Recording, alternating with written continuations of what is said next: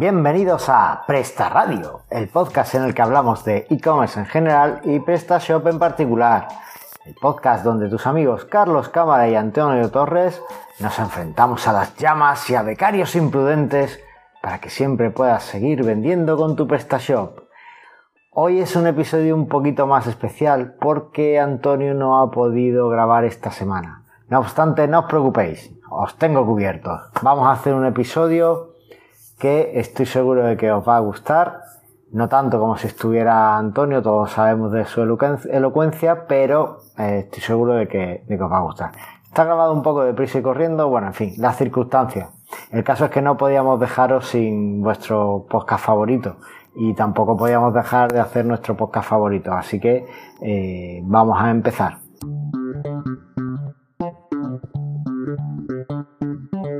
Antes de nada, normalmente Antonio y yo damos la brasa con lo que estamos haciendo, para arriba y para abajo un poco para que veáis que, nos estamos moviendo y, por si alguna de las cosas que hacemos os pueden resultar interesantes. Así que yo voy a hacer eso también ahora y os voy a contar que estoy, eh, me han aprobado ya la parte técnica del módulo de pop-ups, este que, que he sacado, y en marketing me lo han echado para atrás, lo cual no es de extrañar porque, bueno, al fin y al cabo yo no soy un as del marketing. A ver si se lo paso a SEO Blinders para que me hagan una hoja de marketing adecuada para el producto. Y eh, también he empezado a trabajar en un módulo de autentificación de clientes con el EDAP. Es un proyecto eh, que me han solicitado, es un proyecto de, consultoría y la verdad es que tiene una pinta muy chula. Si alguien necesita algo parecido y demás, pues bueno, cuando ya esté listo, pues podemos, podemos hablarlo, ¿vale? No sé si lo voy a sacar como módulo independiente o no todavía, pero en principio, bueno, pues estoy muy ilusionado porque es una de esas cosas chulas que me gusta hacer. He visto que no había además otros módulos de PrestaShop que hicieran algo parecido, así que eh, espero que sea una cosa muy chula.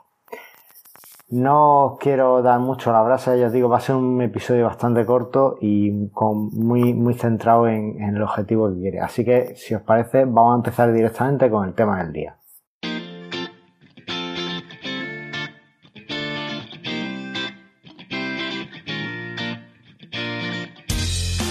Y es que hoy vamos a hablar de plan de recuperación de desastres de PrestaShop en PrestaShop para vuestro PrestaShop. Todo esto viene a colación del problema que hubo con los servidores de OVH que salió ardiendo en un centro de datos y bueno, se han perdido muchísimos sitios, muchísima información y hay gente tirándose de los pelos porque ha perdido muchos datos, ¿no?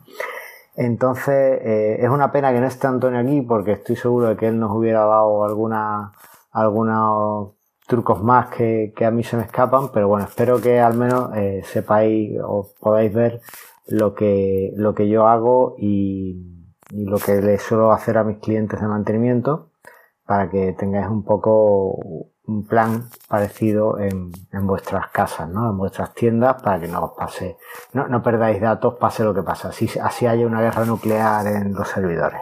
Bueno, los planes de recuperación de desastres, esas cosas que suenan como muy redundantes, pero realmente es algo que tienes que tener básico. Es decir, si ahora de repente sale ardiendo tu centro de datos, que es lo que ha sucedido, ¿qué es lo que harías tú con tu tienda? O sea, ¿qué pasa con tus productos, con las integraciones que tengan con los marketplaces, con las facturas que tengas en, en tu sistema de facturación? Con, todo. ¿Qué, ¿Qué, sucede? ¿Qué pasa con tu email? ¿Qué pasa con tu vida online? Ahora que, que, cada vez vendemos más online, las ventas online, siempre no nos cansamos de decir que cada vez el comercio online está creciendo, está creciendo, pero al final está todo en la nube. Y no nos podemos olvidar que la nube es el ordenador de otro, no es otra cosa más que el ordenador de otro. Y el ordenador de otro puede salir ardiendo igual que el nuestro. Entonces es muy interesante que siempre tengamos un plan de recuperación de desastres para poder volver a la actividad lo antes posible. ¿Vale? Y de eso trata, vamos a, vamos a hablar hoy. Aquí, eh, un plan de recuperación de desastres no es solo hacer copias de seguridad, porque bueno, eso es algo que, está dentro del plan de recuperación de desastres, pero no es lo único. Un plan de recuperación de desastre es una hoja de ruta que tienes que seguir para restaurar y volver a poner online tu negocio lo antes posible en caso de que haya un desastre. Entonces, bueno, vamos a ir viendo los diferentes aspectos que lo cubren. Es interesante que, os hagáis una pequeña, un, pequeño documento donde indiquéis este, este plan de recuperación de desastre. Es más, no estoy del todo seguro, pero creo recordar que la ley española de protección de datos tienes que tener esto detallado en el documento de seguridad, porque al fin y al cabo tú estás trabajando con datos de tus clientes, esos son datos personales y tú tienes el deber de salvaguardarlos. Entonces, eh, una de las cosas que te, que te piden es que en el documento de seguridad pues tengas un plan. O sea, una de las cosas que te piden es que tengas una copia de seguridad de esos datos de clientes y que además que en el documento de seguridad pues tengas detallado las peculiaridades, cómo restaurarlo y ese tipo de cosas. Así que no está de más que tengáis este documento, no, no digo ya dentro desde el punto de vista legal, sino que lo tengáis en algún sitio, a buen recaudo, una, recaudo, una hoja, incluso lo podéis hasta imprimir si tenéis todavía impresora, eh, donde tengáis este plan de recuperación de desastre, esta hoja de ruta. Esto es lo que voy a hacer si todo se va al garete. Bueno, lo primero, antes de nada, eh, tenemos que tener copias de seguridad de nuestra tienda. Pero con esto no significa que vale cualquier cosa. Las copias de seguridad de nuestra tienda, si las tenemos, por ejemplo, en el mismo servidor, ¿qué sucede? Pues que si se quema el servidor entero, o si se cae o si nos lo hackean, pues hemos perdido la copia de seguridad.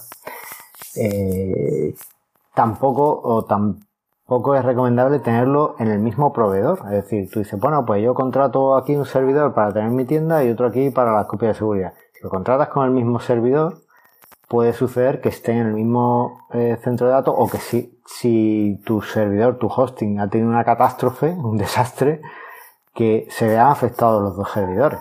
Con lo cual, es más que interesante no solo tener las copias de seguridad fuera de tu servidor donde tienes la tienda, sino además fuera incluso en otro proveedor. No, no, no debería dolerte en este caso pagar eh, dos servicios para, para esto. Además, hoy día con los servicios de almacenamiento en la nube, pues casi que no hay que hacer demasiado, ¿no? Podemos tener, por ejemplo, en nuestro sitio en un servidor al uso y subir las copias de seguridad que vayamos haciendo a Dropbox o a Amazon S3 o también incluso podéis contratar el hosting en otro servidor que conozcáis que tiene los centros de datos en otro sitio y subirlos por FTP, ¿vale? Es más, voy a hacer una locura. Incluso podría servir que los tuvierais en vuestro ordenador local, ¿vale? Pero el caso es tener las copias de seguridad a buen recaudo y lejos de donde tenéis el sitio, vuestra tienda PrestaShop. Eh, la copia de seguridad de un sitio PrestaShop es relativamente sencilla. Tiene sus peculiaridades y, se puede optimizar mucho. Pero para hacerlo muy rápido, muy fácil y que puedas hacerlo ya, simplemente entra en tu panel de control de tu hosting y haz un fichero zip de todos los ficheros de tu tienda y un volcado o exporta la base de datos. Ya está. Eso es una copia de seguridad, no tiene más. Con eso tú puedes coger y restaurar ese sitio en cualquier parte del mundo que quieras. ¿vale? Obviamente lo ideal es que esto se haga de un proceso más o menos automático. Yo de hecho las tengo todas automatizadas. Para automatizar el proceso de copia de seguridad puedes, eh, bueno, puedes hacer una tarea cron, hablar con un servidor o usar alguna herramienta que te permita hacer ese tipo de copia de seguridad. En PrestaShop es verdad que yo no he conocido, no, no conozco ningún módulo que permita hacer este tipo de copias de seguridad de una manera eh, automática y más o menos interesante. Sí encontré un módulo que, que era para PrestaShop 1.6 que te permitía hacer las copias de seguridad y no sé si era eh, subírtelas a Google Drive. Bueno, es una forma, pero creo recordar que no tenía forma de, de automatizarla. Yo personalmente utilizo una herramienta que se llama Aquí solo, ¿vale? Voy a dejar en la nota del programa el enlace y es un es como un CMS, pero es simplemente para hacer copias de seguridad. Es un CMS, es un, software que nació para hacer copias de seguridad de Joomla inicialmente, era una extensión de Joomla y después lo extrajeron de Joomla. Además yo, yo hablé de desarrollo, me siento, me siento responsable de que lo extrajeran de Joomla, pues yo de hecho hablé con el desarrollador y le pedí que, que hubiera una forma de usar su herramienta de, de copias de seguridad en otros sitios, ¿no? Eh, yo en aquel momento cuando hablé con él, pues estaba usando, estaba desarrollando una, un portal de, para la empresa en la que estaba, un portal en PHP y claro, no estaba en Joomla y bueno, pues necesitábamos algo que, nos permitiera hacer copia de seguridad de una manera rápida, ¿no? Pues la estábamos haciendo pues simplemente comprimiendo el fichero y poco más. Entonces, bueno, el caso, no me enrollo, que yo uso esta herramienta que se llama Kiva Solo y ¿por qué me gusta mucho? Pues me gusta mucho porque me permite automáticamente subir, me permite primero programar las copias de seguridad, ¿vale? Esa es una opción súper interesante. Tú pones, un Chrome Job en cualquier sitio, además tiene diferentes opciones para hacer el cron job, la tarea programada en el servidor, por URL, por PHP, es muy difícil que no puedas hacerla, incluso la puedes hacer a través de servidores externos, en fin, que es muy fácil hacer programar esa tarea y además me permite que cuando se termine el backup, automáticamente aquí va solo, lo suba al servidor de almacenamiento que yo elija. Entonces, bueno, pues en mi caso, pues la suele subir a Amazon S3, tengo una cuenta, aunque Antonio me descubrió el otro día un proveedor que se llama Wasabi, que funciona al estilo de Amazon S3, pero que tiene unas condiciones mucho más ventajosas económicamente y estoy, estoy empezando a, a probarlo a ver qué tal, qué tal me funciona. Luego hablamos un poco más adelante de eso porque es interesante. Tiene un par de detalles que después del desastre nos puede, nos puede venir bien saber. Bueno, el caso es que aquí va solo, pues me permite eso. A ver, yo uso esas opciones, pero es que aquí va solo te permite subirlo por FTP a otro servidor, subirlo a Dropbox, Google Drive. Eh, cuando estaba OneDrive, que creo que ya no está, también te permitía subirlo a OneDrive. Eh, ese box, pCloud, yo que sé, cualquier servidor, cualquier proveedor de alojamiento que, se te puedas imaginar seguramente está, está implementado en Equipa Solo. Así que bueno, más que interesante darle, darle un ojo. Y la única pega que, bueno, quizás es un poquito más eh, técnico de configurar, pero no es mucho más que instalar un PrestaShop. Básicamente tienes que tener, o puedes usar la misma base de datos de PrestaShop para el Akiva solo, o a mí me gusta crearle una base de datos independiente, Akiva solo, y, básicamente subes los ficheros de aquí va solo, le, le vas configurando, vas siguiendo la pantalla de instalación, que es muy sencilla, y con eso ya lo tendría. Otra de las cosas que me gusta mucho de aquí va solo es que me permite excluir tablas de la base de datos que solo se, que no se exporte el contenido. Por ejemplo, en nuestros servidores, en nuestros PrestaShop, se guarda un montón de información en la tabla de logs esa tabla puede ser tremendamente grande a poco que llevéis dos o tres años con la tienda. Esa información realmente a mí no me sirve en caso de desastre. Lo único que hace es ocupar muchísimo espacio y hacer que haya más probabilidad de que la copia de seguridad falle y en fin, me carga, me hace que me cueste más caro almacenarla, en fin, ese tipo de cosas. Entonces, eh, el poder excluir los datos que yo quiero, que yo no quiero enviar a la, en la copia de seguridad me ayuda muchísimo a, optimizar esa, esa, parte del proceso. También me permite excluir ficheros, incluso excluirlos por expresiones regulares. De forma que, por ejemplo, sabéis que PrestaShop eh, genera un fiche, un, varios eh, ficheros de imagen porque hay imagen de producto, ¿no? Te genera la de la miniatura, la de que va a mostrar la portada más grande, la tal. Bueno, pues con aquí va solo yo puedo decirle cuáles son los nombres de fichero eh, o qué forma tienen los nombres de fichero que no quiero que incluya y de esa forma me quito todos los ficheros de imágenes que no quiero. Y eso sí me ahorra un montón de espacio también en la, en la copia de seguridad, ¿vale? De hecho, en alguno de los sitios últimos en los que lo apliqué, me ha bajado una copia de seguridad de 8 GB a, 3, ¿vale? A 3, perdón, me ha bajado 3 GB, o sea, a 5. Es decir, que es bastante, bastante interesante este tipo de, de opciones. Esto es con lo que respecta a la copia de seguridad del sitio. Recapitulamos. Simplemente tenéis que hacer una copia de los ficheros y una copia de la base de datos. Lo podéis hacer mm, directamente desde vuestro panel de control del servidor o incluso eh, directamente o buscar una herramienta como he hecho yo. También si usas Plesk tienes una opción para hacer copias programadas dependiendo del nivel que tengas en tu VPS y enviarlas por FTP a otro servidor. Esto también puede ser muy interesante, ¿vale? Entonces, copia de seguridad fichero y base de datos e intentar que estén en otro sitio, que no estén en el mismo servidor en el que estamos, porque si no, si se cae, si hay un desastre, pues estamos vendidos. Más cosas que tenemos que tener en cuenta antes de que suceda el desastre. Pues hay que intentar tener copias de seguridad del email. Eh, veréis, si se cae el servidor y hay un desastre y tenemos el email dentro de nuestro propio VPS, que es algo bastante habitual, pues hemos perdido todos los emails. Entonces, cosas que podemos hacer para evitar esto. Por un lado, usar un proveedor de email eh, que no sea nuestro, nuestro hosting. Por ejemplo, pues podríamos considerar Fastmail, eh, Google for App for Work, eh, no sé, hay, hay un montón de proveedores de email que son de pago, obviamente, no están incluidos en lo que pagamos en nuestro servidor, pero que posiblemente nos compense, dependiendo del número de cuentas y demás que queramos tener, posiblemente nos compense.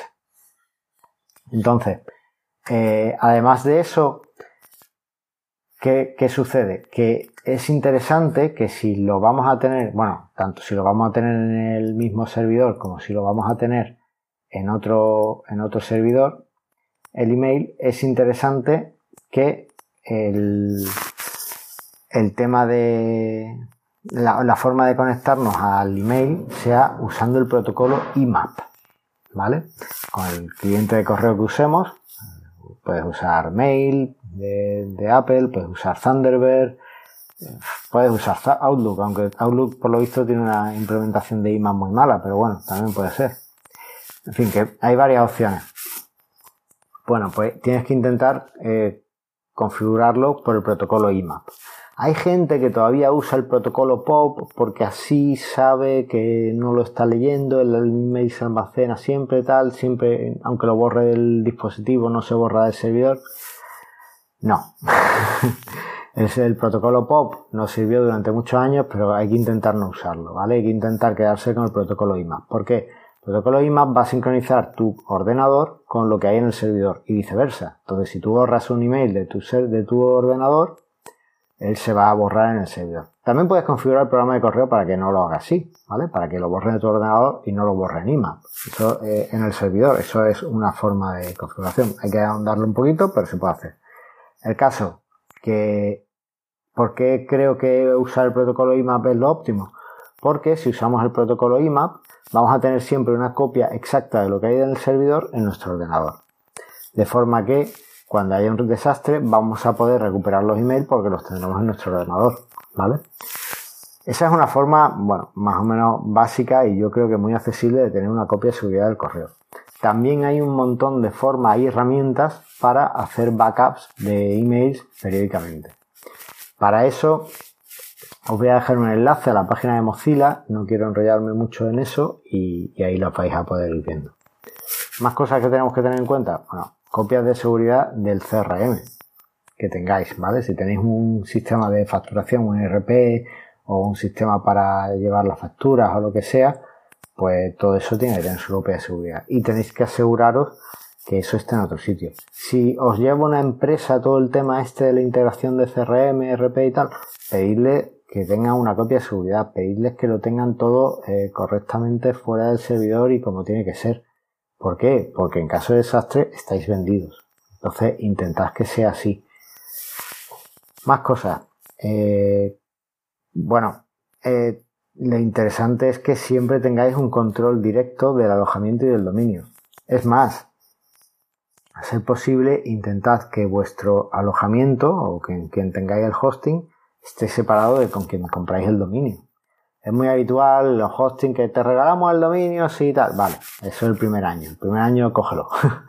Pero después, el segundo año, búscate otro proveedor, porque además seguramente vas a conseguir un precio mejor en el dominio, que es la renovación. Y además, bueno, pues lo vas a tener fuera de, del hosting. aquí el tema es dividir para vencer. Cuantas más cosas tengáis repartidas, más fácil va a ser después ir recomponiendo cosas. ¿Vale? Y bueno, con esas cosas yo creo que es todo lo que tenemos que tener planteado antes del desastre. Después del desastre, ¿qué sucede cuando, en fin, ya ha pasado todo? ¿Qué es lo siguiente que, tenemos que ver? Bueno, pues esto lo tenemos que tener documentado, es decir, en nuestro documento de plan de recuperación de desastre tenemos que tener dónde hemos cómo hacemos las copias de seguridad, dónde las tenemos guardadas, cómo se accede a esas copias de seguridad, cómo se mueven a otro sitio. Y también lo siguiente es cómo se restauran y cómo se recuperan los datos, ¿vale? Entonces aquí vendría el, después del desastre.